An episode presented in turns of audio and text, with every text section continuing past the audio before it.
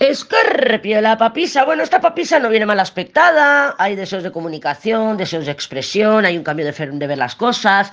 Este escorpio, pues bueno, a lo mejor esta semana puede mostrar eh, ¿cómo decirte?, comunicaciones o expresar de alguna manera algo de dolor, porque la muerte con la papisa no deja de ser una combinación de luto, ¿no? Una combinación de una pérdida. Entonces, bueno, esa papisa está mirando al Papa, quiere buen entendimiento, quiere llegar a un... Es como, como acabemos en paz, ¿no?